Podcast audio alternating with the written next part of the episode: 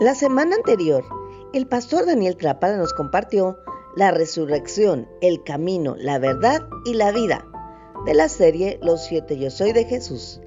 Esta semana, el pastor Enrique Mellado nos compartirá la vid verdadera de la misma serie. Y el versículo de la semana es, Yo soy la vid, vosotros los pámpanos, el que permanece en mí y yo en él, éste lleva mucho fruto, porque separados de mí nada podéis hacer.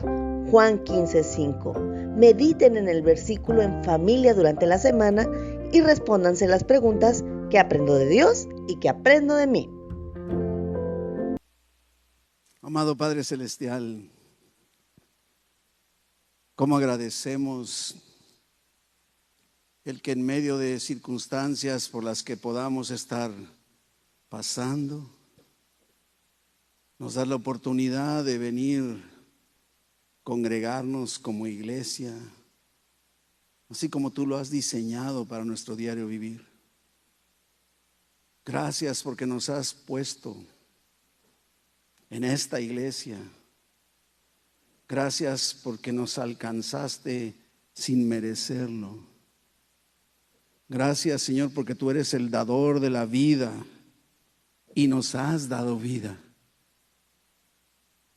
Y Señor, reconociendo que tú eres el dador de la vida, venimos esperando que tu Espíritu Santo, que mora en nosotros, se mueva con libertad entre nosotros también, para que tu palabra llegue a donde tiene que llegar que cumple el propósito como tú lo has señalado, Señor, para el cual tú la estás enviando en esta tarde. Porque sabemos, de acuerdo a tu palabra, que nunca, nunca regresará vacía tu palabra. Prepara nuestra mente, nuestro corazón, queremos escuchar de ti. Y te damos gracias porque sabemos que tú hablarás a nuestros corazones y producirás la transformación necesaria a través del poder de tu evangelio. Gracias en el nombre de Jesús te damos. Amén, amén, amén, amén. Fíjese que en mi, oficina tengo desde hace años, ni siquiera tengo recuerdo de cuándo fue, tengo un arbolito que, que está, tiene características muy peculiares. Cuando llegan las personas a oficina y ven y dicen, ¿E-, ¿es verdadero, pastor? ¿Es de verdad el árbol? Y les digo, pues, ¿tú qué opinas? Y me dice, pues es que mire, esta parte se ve verdadero y en esta otra parte como que no. Entonces, no le digo, pues es que analízale y entonces ya, no, no, no, no es, no es verdad, es artificial, exactamente es artificial. Pero me llamó mucho la atención porque ah, observando desde la primera vez que me lo dijeron, me fijé el por qué la duda. El, el, tronco del arbolito artificial es verdadero.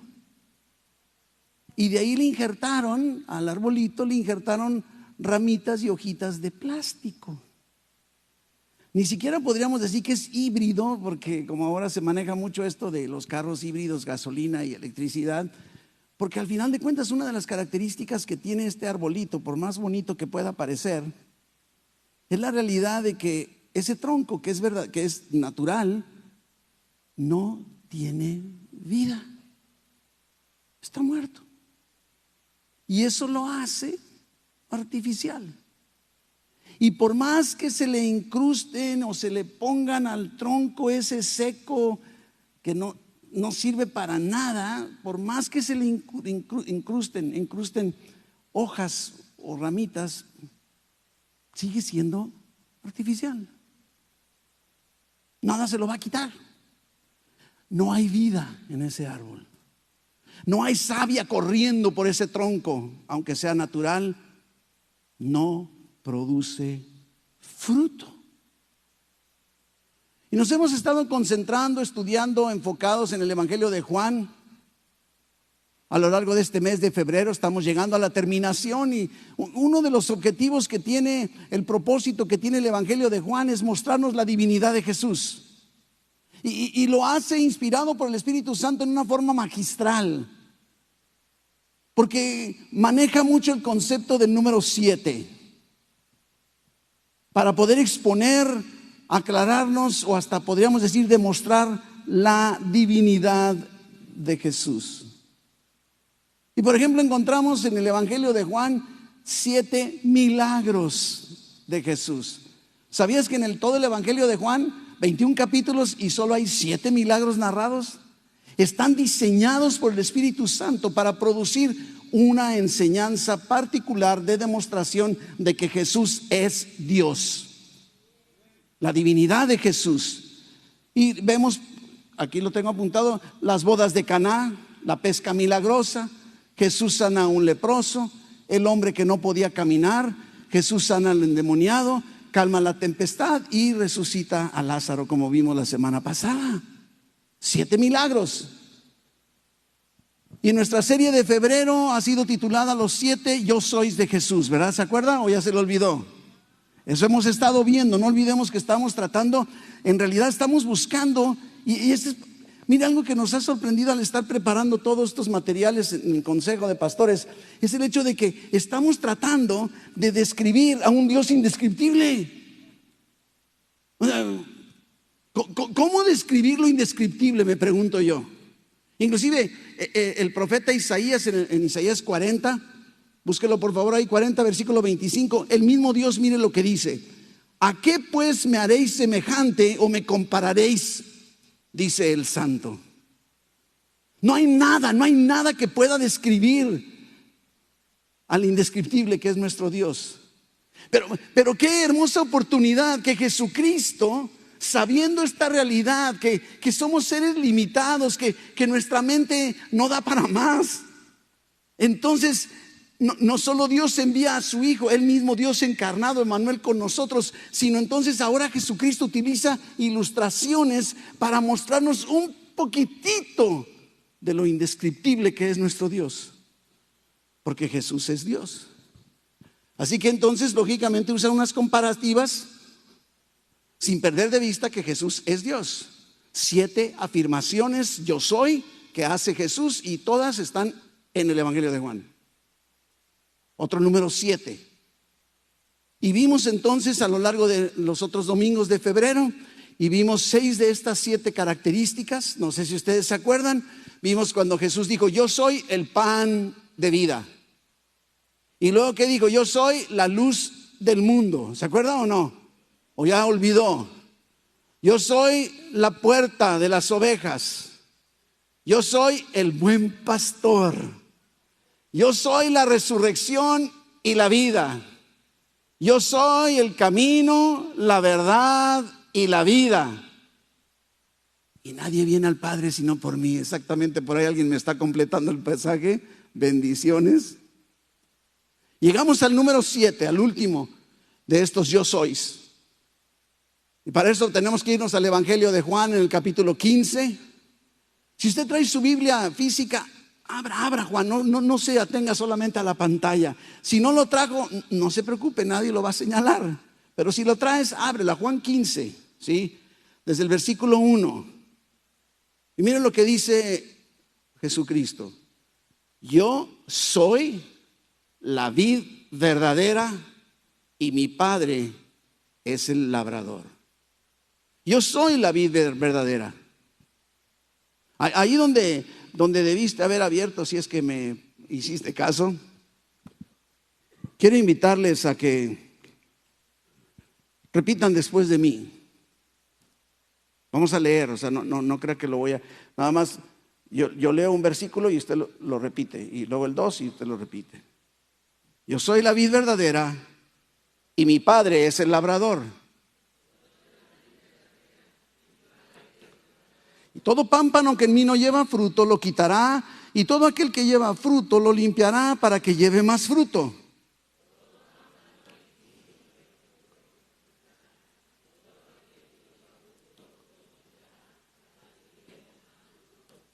Ya vosotros estáis limpios por la palabra que os he hablado.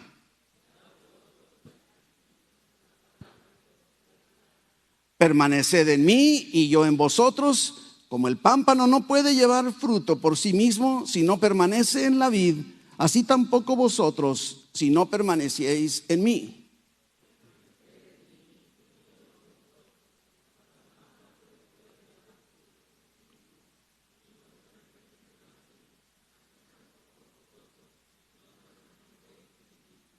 Yo soy la vid, vosotros los pámpanos, el que permanece en mí y yo en él, éste lleva mucho fruto, porque separados de mí nada podéis hacer.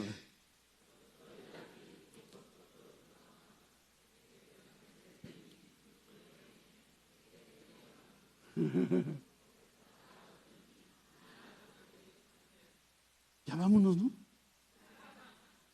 Es la palabra de Dios la que tiene poder, no, lo que yo voy a decir. La palabra de Dios, y, como les decía en la oración, en, Isaías nos dice con toda claridad que Dios, su palabra nunca vuelve vacía y que siempre cumple el propósito para el cual la envía. Y usted acaba de agarrar la palabra de Dios que Él envió y va a cumplir el propósito que Él tiene para tu vida. Ahora vamos, ya que estamos aquí, ni modo que lo regresemos, la vid, que ahora Jesucristo se está comparando con una vid. Ahora, me llama mucho la atención, me di a la tarea de, estudiar un poquitito, no, no crea que la gran cosa, pero meterme un poquitito a todo lo que tiene que ver con la, con la vid. Y, fíjese, estaba viendo que las vides, la planta de la vid, ah, sus ramas son trepadoras, ¿ha visto? Como las enredaderas. Son trepadoras, o sea, significa que sus ramas necesitan de algo para sostenerse. No pueden valerse por sí mismas las hojas como en otros árboles que de alguna manera usted ve a lo mejor un manzano, un naranjo y, ahí está el arbolote y todas las ramas y luego el fruto está ahí colgando. Pero en este caso la, vid si no hay un sustento se va a quedar en el suelo. Esa es su tendencia, arrastrarse, sin que sea despectivo el concepto. La palabra vida aparece 36 veces en el Antiguo Testamento y 7 en el Nuevo Testamento. En el caso de viña, que es donde se plantan las vides, aparece 42 veces en el Antiguo Testamento y 22 en el Nuevo Testamento, ¿sí? Inclusive fíjese que estaba estudiando que en el pueblo de Dios en Israel, la, vid o la uva era uno de los siete cultivos que ellos, de los cuales era muy normal que tuvieran. Uno de los siete cultivos era precisamente el de la uva. Tenían el higo, el trigo, ah, la, cebada, había, había otro, el, olivo, ¿se acuerdan? Los dátiles, todo eso ah, de alguna manera estaba ahí. Ah, dicen algunos que hasta las granadas, eh, que, las son para comer, ¿verdad? Pero también era parte del cultivo en Israel. Ahora, para poder entrar al capítulo 15 de, de Juan, con nuestro tema, Vamos viendo un poquitito el contexto. ¿Qué, estaba sucediendo para cuando llegó este momento de Juan 15 donde Jesucristo lanza su declaración? Si nos regresamos o nos vamos al capítulo 13, no tiene que buscarlo, pero ahí en el capítulo 13 vemos la narrativa de cómo Jesucristo se reúnen en aquello que denominan el aposento alto para celebrar la última cena, la santa cena, la comunión, como usted quiera verlo. Fue el momento en donde él precisamente declaró lo que nosotros cada domingo repetimos de Primera de Corintios, que aquella misma noche, ahorita escuchábamos, en la que Jesucristo fue entregado, estando cenando con sus discípulos, dice, habiendo dado gracias, tomó el pan, lo partió y lo repartió entre ellos. Eso es lo que está sucediendo en Juan 13. Están ahí en ese lugar, en ese aposento alto. Jesús lava los pies de sus discípulos incluyendo el de Judas. Pero para, conforme va avanzando, ahí en, en, Juan 13:30 nos dice que cuando Judas hubo tomado el bocado, salió y era ya de noche. Así es que vamos avanzando, está la comunión, lava los pies y ahora Judas sale, ya no está Judas en el mapa, Judas ya no está ahí entre ellos. Y no hay nadie más, solo está Jesús con sus once discípulos. Algunos de, los yo sois que vimos en el mes los declaró en multitudes. Cuando dijo, yo soy el pan de vida, está ante multitudes. Cuando dijo, yo soy la luz del mundo, está ante multitudes. Pero no todo lo hizo ante multitudes. Esta declaración de yo soy la vid verdadera lo hace solo con sus once. Eso es lo que está ahí sucediendo. Y entonces nos dice que salieron de ese lugar. En el capítulo 14, al final del 14 nos dice que lógicamente ah, les dijo Jesús, levántense y ya vámonos de aquí. Entonces, ahora entramos al capítulo 15, ya no están en el aposento alto, ya no están ahí cenando, ya no están alrededor de la mesa, ahora han salido. Y los expertos dicen que Jesús se dirigía entonces al jardín de Getsemaní. Eso es lo que está sucediendo en ese momento. En ese jardín es donde más al rato va a ser arrestado Jesús. Es importante que logremos compenetrarnos, meternos a, lo que aquí está así sucediendo. ¿Te puedes imaginar todo lo que está pasando en la mente de los discípulos? Y ahí van de noche, dice que era de noche, y ya van ahí, se dirigen para allá. Ese es el contexto. Y ahora sí, no, no sé si Jesucristo al ir caminando, a lo mejor, como era muy común el cultivo de la uva, a lo mejor vio algunas vides y por eso dijo, ah, déjame usar la ilustración de las vides, no sé. A lo mejor dicen otros que pasaron por el templo y en el templo de aquel entonces había como parte simbólica de adornos la, la, vid. No, quién sabe qué sea, ¿no? Lo que haya provocado que hubiera utilizado la ilustración de la vid. Para los judíos, para los hebreos, la vid era algo muy común. Muy común, no había nada. Para estos discípulos era algo muy conocido. Ah, sí, sí, conozco dos que tres amigos que tienen sus viñedos, yo no sé, ¿no? A lo mejor un poquito para nosotros en Baja California, porque tenemos muy cerca el Valle de Guadalupe y a, y a, lo mejor vamos de vez en cuando a los viñedos y conocemos, pero de ahí en fuera no sabemos mucho, ¿verdad? Pero inclusive algo bien curioso, si, revisamos la historia del pueblo, si revisamos el Antiguo Testamento, vamos a encontrar que la vid era, era el símbolo de Israel, del pueblo de Dios. Dios identificaba a su pueblo como una vid, ¿sí? el pueblo del pacto de Dios, el pueblo de Israel.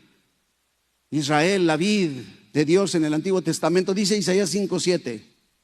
Isaías 5.7. Ciertamente, dice, la viña de Jehová, de los ejércitos, es la casa de Israel.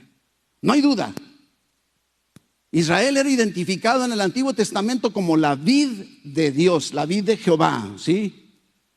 Y ahí en el versículo 4, Isaías 5.4, Mire lo que dice Dios. ¿Qué más se podía hacer a mi viña? Es la viña de Dios. Que yo no haya hecho en ella. ¿Cómo esperando yo que diese uvas, ha dado uvas silvestres? La uva silvestre no sirve para nada. Una viña que no estaba siendo productiva. Así que entonces en ese contexto Jesucristo y contexto que todos sus discípulos conocían y ahora tú y yo también ya conocemos. Ya sabemos.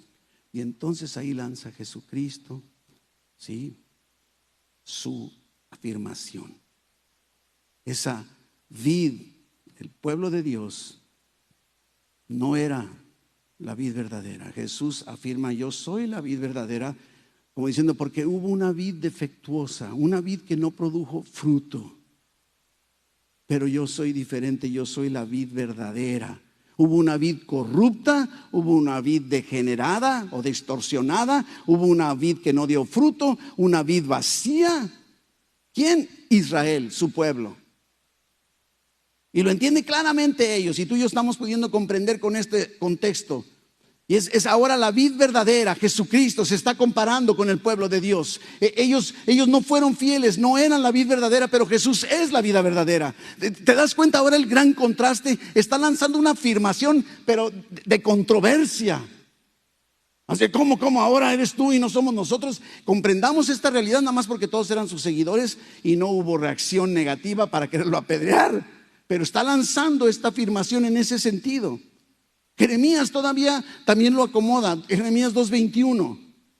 Y dice, te planté de vid escogida, simiente verdadera toda ella. ¿Cómo pues te me has vuelto sarmiento de vida extraña? ¿Se fija? Una vid falsa. Por eso Jesús dice, yo soy la vid verdadera, no como esa, soy la vid verdadera. Se está comparando. Inclusive, la palabra original en el griego para referirse a verdadera significa real, auténtica, genuina, digna de confianza. Me gustó eso. Soy la vid digna de confianza. Soy la verdadera vid. Pon toda tu confianza en mí. Entonces podemos ir comprendiendo el porqué del permanecer que tanto va a estar repitiendo Jesucristo en adelante. Frente al fracaso del pueblo escogido de Dios, frente a su hipocresía, sobre todo con los líderes religiosos de aquel tiempo, Jesús dice, yo soy la vid verdadera, soy la vid auténtica, confiable, real. Frente a todas las caracterizaciones, teorías, interpretaciones que hoy se hacen de Jesús, Él es el verdadero, Él es el auténtico, Él es el real. Nada más Él. Y eso entonces te puedes acercar a Él confiadamente. Porque es el verdadero, no es a lo que digas, pues a lo mejor no. Y no vas a encontrar ni rechazo, ni dobleces, puro amor, comprensión y perdón. Este es el mensaje del Evangelio. El Evangelio que tiene poder para transformar nuestra vida cada día. Y de ahí de nuestra dependencia en Jesús, la verdadera vid, Él es todo para mí, Él es todo para ti. Es lo verdadero. Es evidente que nos dice con toda claridad que la vid es Él y el labrador es el Padre, es Dios. Está aclarando bastante bien, no hay, no hay lugar a dudas cómo está explicándose. Tú y yo no somos la vida y tú y yo no somos el labrador. Y entonces, lógicamente, se va al versículo 2 para entrar a describir cuál es nuestra parte. Podrías decir, bravo Jesús, sí, cierto, ¿no? Pero ¿y ahora yo qué? Versículo 2 en adelante dice, todo pámpano que en mí no lleva fruto, lo quitará. Y todo aquel que lleva fruto lo limpiará para que lleve más fruto. Ya vosotros estáis limpios por la palabra que os he hablado. Permaneced en mí y yo en vosotros. Como el pámpano no puede llevar fruto por sí mismo si no permanece en la vid, así tampoco vosotros si no permanecéis en mí. Yo soy la vid, vosotros los pámpanos. El que permanece en mí y yo en él, éste lleva mucho fruto, porque separados de mí nada podéis hacer. Una sola vid, muchas ramas. Nosotros somos las ramas, los pámpanos. Pero ¿sabe, sabe qué me llama la atención cómo es, cómo es Dios? ¿Te has fijado que nos compara a nosotros como hijos suyos, como ovejas? Y yo no sé qué pienses de una oveja, pero la oveja casi siempre produce ternura, ¿no? Ay, la ovejita. Mi hija, la más chica, las ovejitas son su, así, ella tiene, bueno, ya ahora ya, ya, ya, ya tiene otra edad y ya no, pero estaba la recámara repleta de puras ovejitas y si la querías hacer feliz le regalabas a un llaverito o una ovejita, porque las ovejitas siempre le han producido ternura. Y, te compara Dios a ti como una oveja. El lado malo es que la ovejita está caracterizada como el animal más tonto de todo el reino animal. Y fíjate que ahora dice, tú eres pámpano. ¿Qué es un pámpano? Pues es una ramita de la, de la vid. Pero viendo la definición de pámpano, ¿sabes qué verdaderamente significa? Ramita tierna. Yo para mí veo esa ternura de Dios al vernos a nosotros. No nos ve como una vieja rama por ahí colgando ya que nos ve como una ramita tierna, así como, como un brote, brotando así. Qué, qué linda manera. ¿Sabes que así te ve Dios? Porque te ama. Deja de estarte viendo como rama vieja colgada ahí. Te ama, te ama. Esto es increíble. A mí me llamó mucho la atención este pequeño detalle, ¿no? Pero otra de las cosas que tenemos, que la descripción de un pámpano es que su propósito, ¿sabes cuál es? Llevar fruto. Si no, ¿para qué quieres un pámpano? ¿Para qué quieres una rama? Si no, no. Y entonces estamos encontrando en estos cinco versículos cuatro escenarios, cuatro casos, si usted quiere llamarle, Primero, si usted se fija, está hablando el que no lleva fruto. Entonces tenemos el primer caso, el que no lleva fruto. Y lo dice, mi padre lo quitará, ¿para qué? Para que lleve fruto, ¿sí o no? Entonces tenemos el que no lleva fruto, el que lleva fruto, y dice, lo limpiará para que lleve más fruto. Y luego que está diciendo, si permaneces en mí, entonces para que lleves mucho fruto. Observemos esto, ¿no? Estamos hablando de cuatro escenarios y vamos describiéndolos rápidamente, no podemos entretenernos demasiado. Entonces yo te preguntaría, ¿con cuál pámpano te identificas tú? ¿Fruto? ¿No fruto? ¿Más fruto? ¿Cómo estás? ¿Sin fruto? ¿Con fruto? ¿Más fruto? ¿Mucho fruto? Creo que este así por, por humildad cristiana diría, no, yo, yo, mucho fruto todavía no, ¿verdad? Ya mero llego y sí. No, no creo que diríamos eso, pero yo me atrevo a decir que aquí entre todos los que estamos no hay nadie que no lleva fruto. Y si sí, para eso es esta palabra de Dios a tu vida.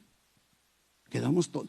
Aquí nadie nos escapamos. Sin fruto, con fruto, con más fruto y con mucho fruto. ¿Dónde te encuentras? Y donde te encuentres, Dios tiene palabra para ti ahorita.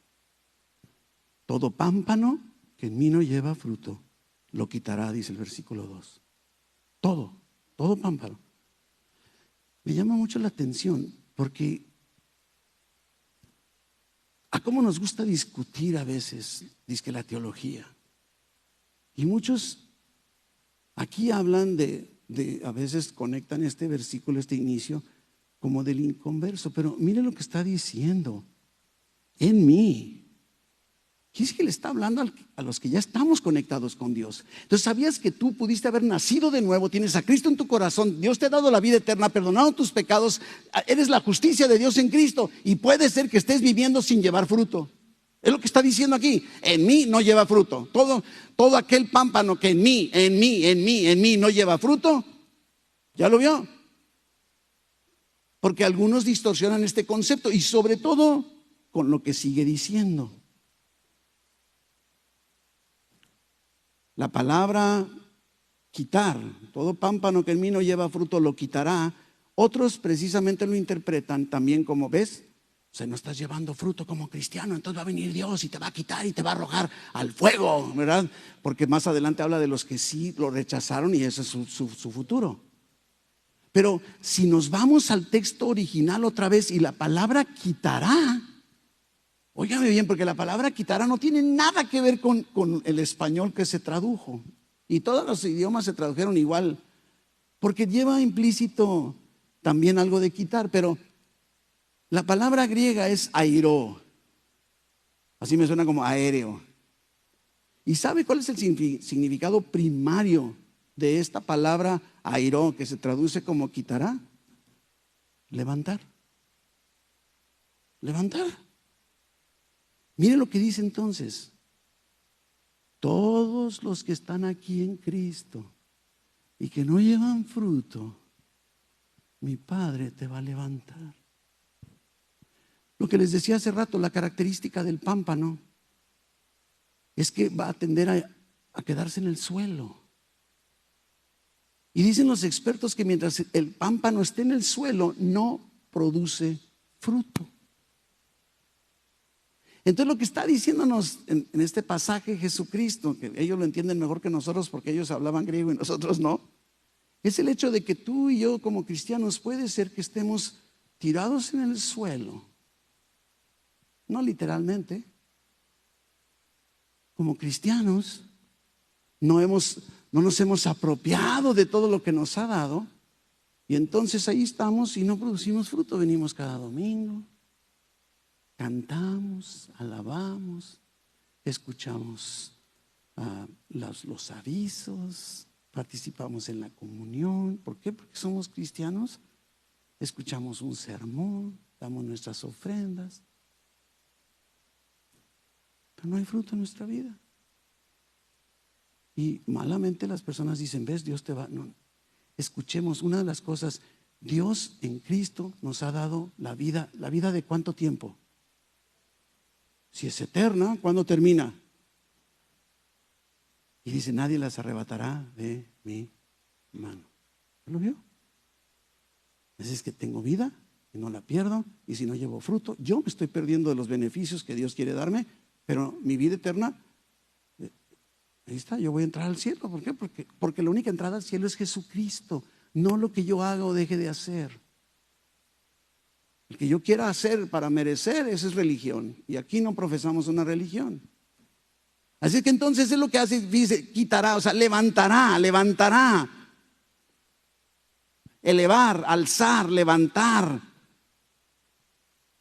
E, e, esas ramas, esos, esos pámpanos, tú y yo, no nada más necesitamos estar conectados a la vida, pero necesitamos lógicamente un sustento. Inclusive tienen que estar haciendo unos soportes para sostener esos pámpanos, esas ramas, porque si no van a irse al suelo y no producen fruto en el suelo. Se pudren, se llenan de humedad, de insectos, de plagas, de lo que tú quieras, y se vuelven improductivas. Y viene Dios y dice, a ver hijito, no estás produciendo fruto, déjame, déjame levantarte, te voy a poner en el lugar correcto para que tú puedas empezar a producir fruto. Eso es lo que Dios está haciendo si tú en esta tarde no estás llevando fruto.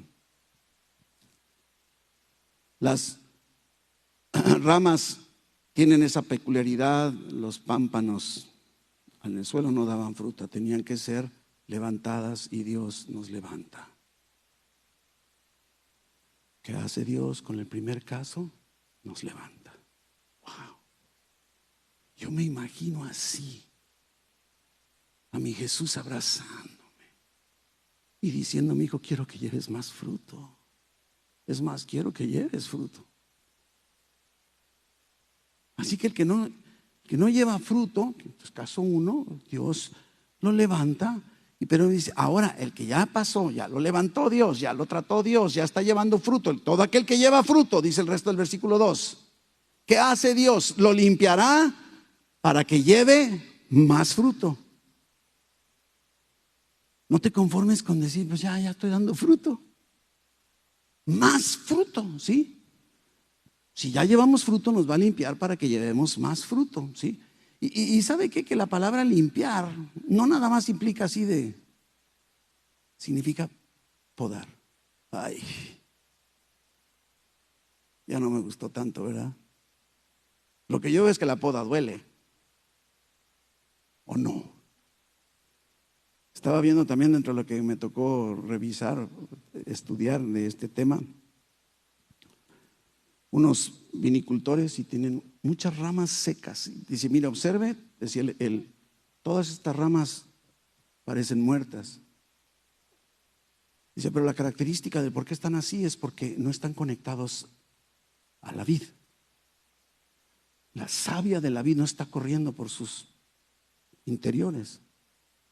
Y luego agarran ese ramo seco y tú lo ves, lo estás viendo en el video y, y empiezan a cortar, pa, pa, pa, pa, y dejan varitas de este tamaño en ese caso particular, no digo que lo hagan en todo.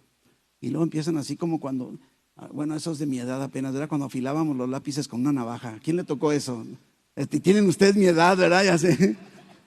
Y con la navajita le sacaba y quedaba, pero bien puntiagudo, cuidado con un lápiz afilado así.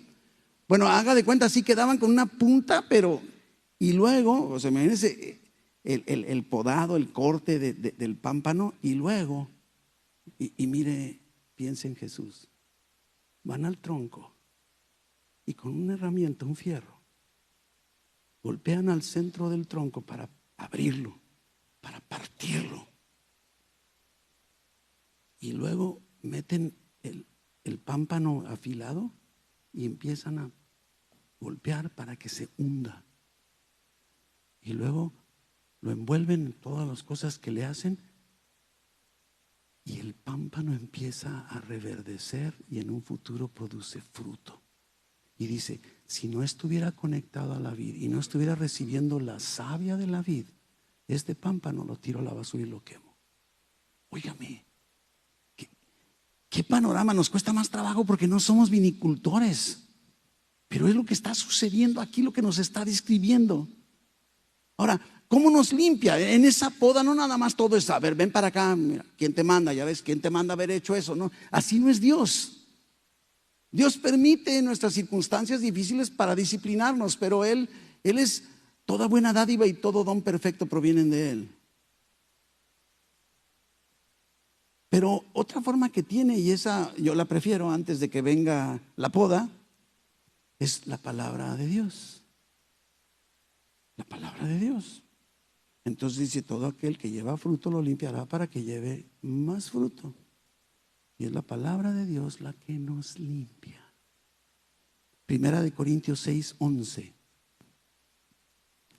Y esto, erais. Ay, qué suave. Oye, es que tú esto, sí, era. Erais algunos, mas ya habéis sido lavados, ya habéis sido santificados, ya habéis sido justificados en el nombre del Señor Jesús y por el Espíritu de nuestro Dios. Wow. Y luego creo que uno de los versículos favoritos de mi tía, Juan 17, 17.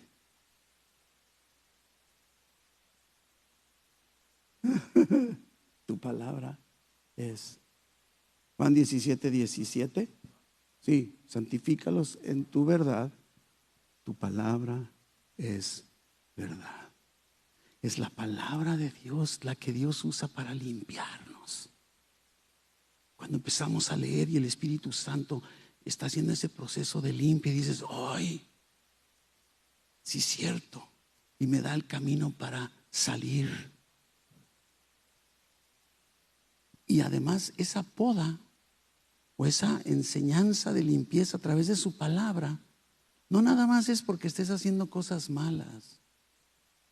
Pueden ser cosas buenas, pero que están estorbando a que seas productivo, a que lleves más fruto. A lo mejor estás viendo mucha televisión. ¿Qué tiene de malo? Veo puros documentales científicos.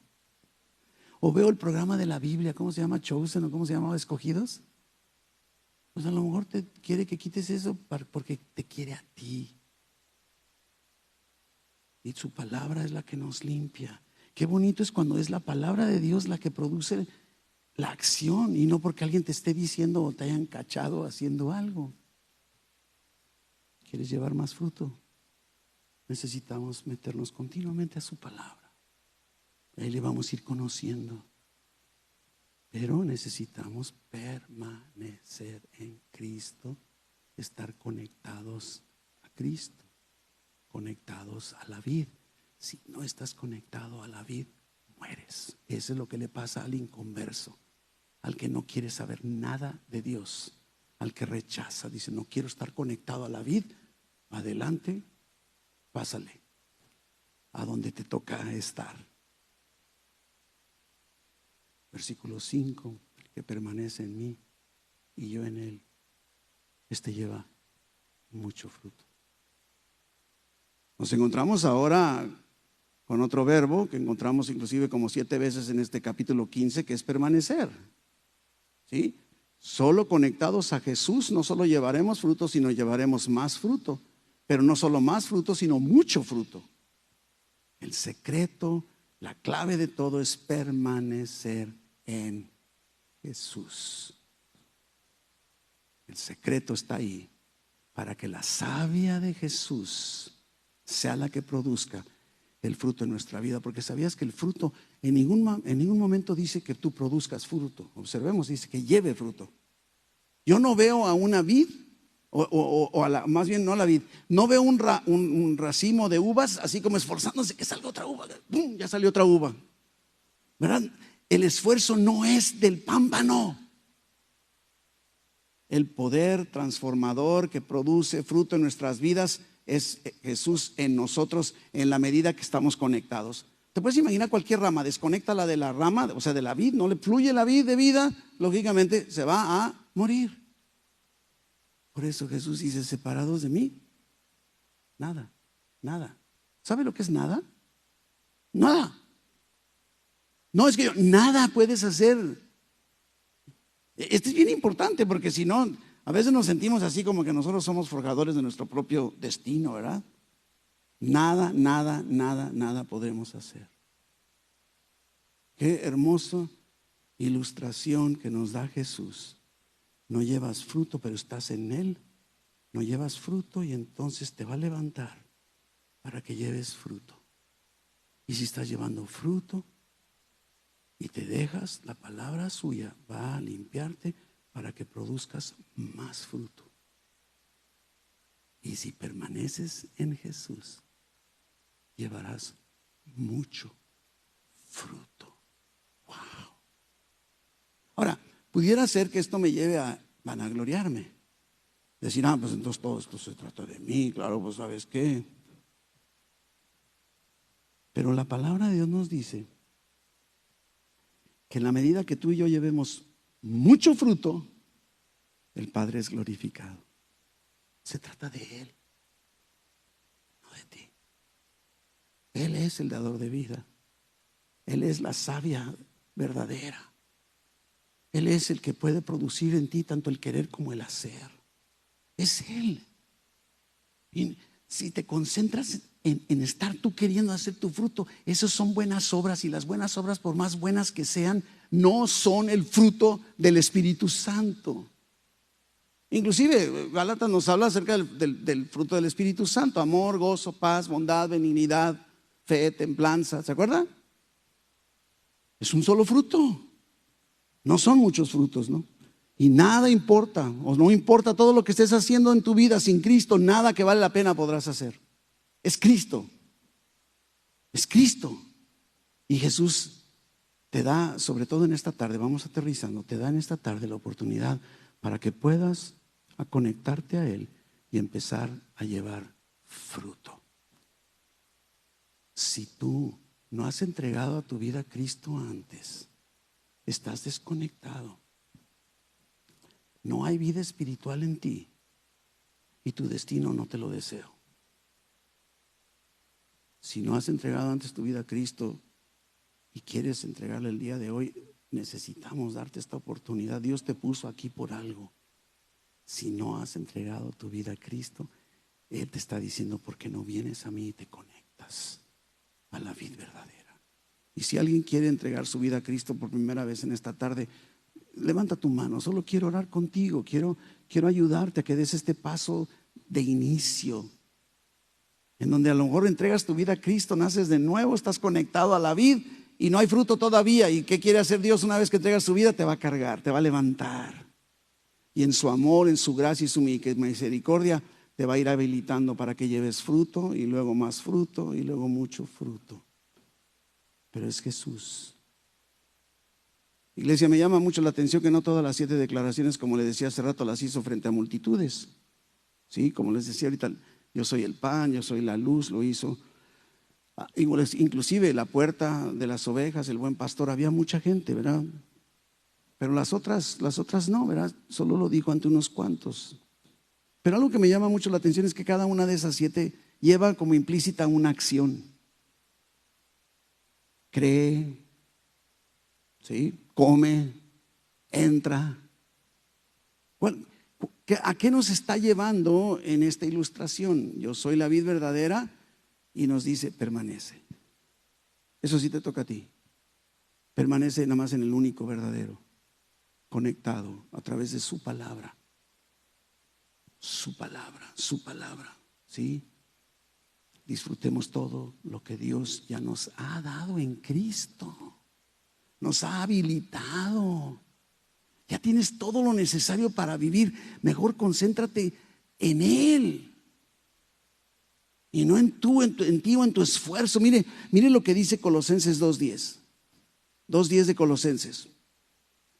Y vosotros, tú y yo, estamos completos en Él, en Jesús, que es la cabeza de todo principado y potestad. Miren nada más quién es Jesús.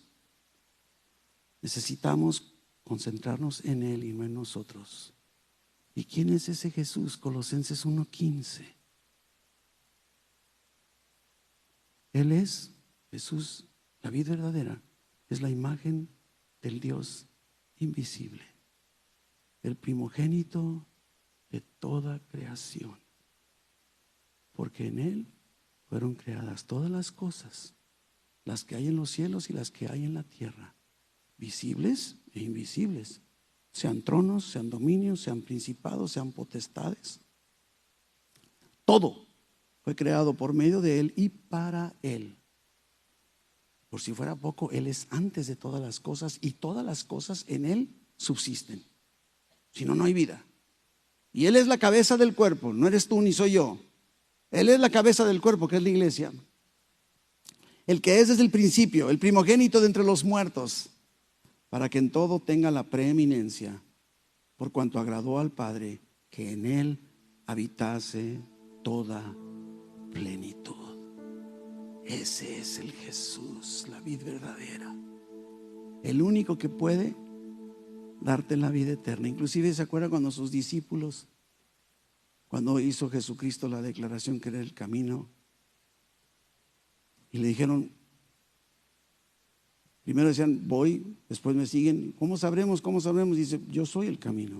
Se fija, en todas las afirmaciones Jesús está diciendo, pon tus ojos en mí. Deja de estarte preocupando en el camino, yo soy el camino. Deja de estar preocupando por la vida. Yo soy la resurrección. Yo soy la vida. Yo soy el pan de vida. Yo soy la luz del mundo. Es Jesús el centro de todo lo que está sucediendo y de todo lo que debe suceder en nuestro diario vivir. Es Jesús. Yo soy. Y entonces le dicen, ¿sabes qué? Jesús, solo, solo muéstranos al Padre y nos basta. Yo siempre digo, bueno, ¿y tu nieve de qué la quieres, hijito? Eso debió haber dicho Jesucristo en nuestros días, ¿verdad? Y entonces, ¿qué dice Jesús?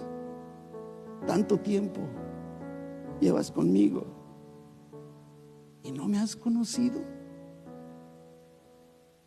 El que me ha visto a mí, dice Jesús, óigame, ha visto al Padre. la vida verdadera nos muestra al Padre en todo su esplendor, porque Él es la plenitud de todo lo que llena en todo. Él es el alfa y el omega, es el principio y el fin. Él es el dador de la vida, el único que puede resucitar lo que está muerto en tu, diario vivir, en tu entorno, porque Él es la resurrección y la vida. Pongamos nuestros ojos en Él, Jesús, ese Jesús, y quitemos toda distracción del camino. Cierra tus ojos, cierra tus ojos. Cierra tus ojos, ciérralos, ciérralos, no te distraigas. Aquí está Jesús entre nosotros. Él dijo, dos o más reunidos en mi nombre, yo estoy en medio de ellos. Aquí estamos reunidos en su nombre, aquí está en medio de nosotros Jesús. Y viene a darte vida. Ya estás conectado a la vid, a la savia divina. Ya está corriendo por tus venas. Pero quiere que lleves fruto más fruto y mucho fruto, porque el mucho fruto glorifica al Padre. Padre, te damos tantas gracias, mi Dios, por esta verdad más, por estas siete verdades que vimos en el mes de febrero, que nos muestran un poquitito, un poquitito de lo indescriptible que tú eres, mi Dios. Permítenos Conforme pasan los días, las semanas, los meses en este año en donde nuestro enfoque eres tú, Jesús. No queremos poner los ojos en nada más. 2024, el año de Jesucristo.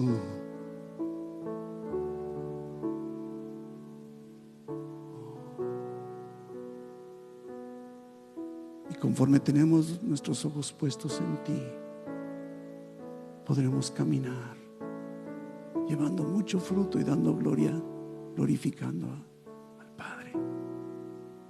Gracias Señor. Gracias, permítenos salir de aquí enfocados en lo que Jesús es. Porque es Jesús el que nos muestra tu realidad y quién eres tú, Padre.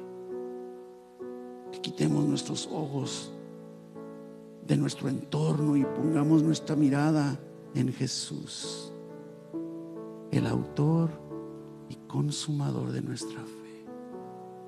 Bendice a tu pueblo en esta tarde, Señor. Guíales, llévales, Padre, a la aplicación transformadora de tu palabra. A dar los pasos en el propósito por el cual tú enviaste el día de hoy esta palabra tuya. Guárdales, resguárdales Rodéales, mi Dios, con tu favor.